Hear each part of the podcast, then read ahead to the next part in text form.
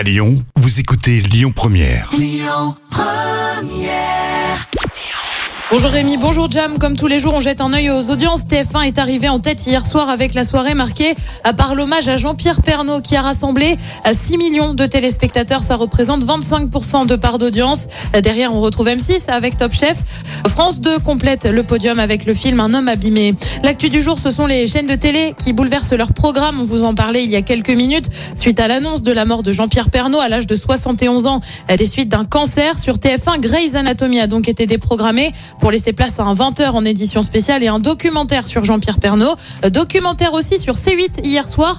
Euh, Jean-Pierre Pernaud, c'était à 33 ans de présentation euh, du 13h sur TF1. Il avait d'ailleurs commenté son premier JT sur la chaîne dans l'émission Le Tube sur Canal+.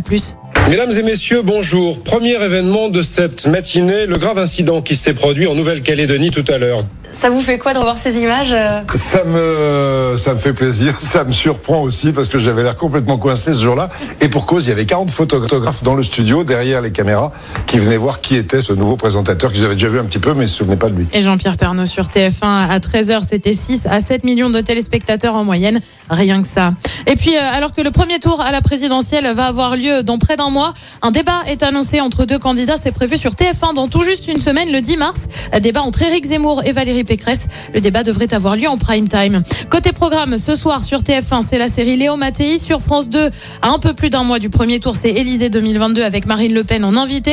Sur France 3, c'est le film Mon petit doigt m'a dit avec Catherine Fro. Et puis sur M6, on voyage avec Pékin Express. C'est à partir de 21h10. Écoutez votre radio Lyon Première en direct sur l'application Lyon Première, lyonpremière.fr et bien sûr à Lyon sur 90.2 FM et en DAB+.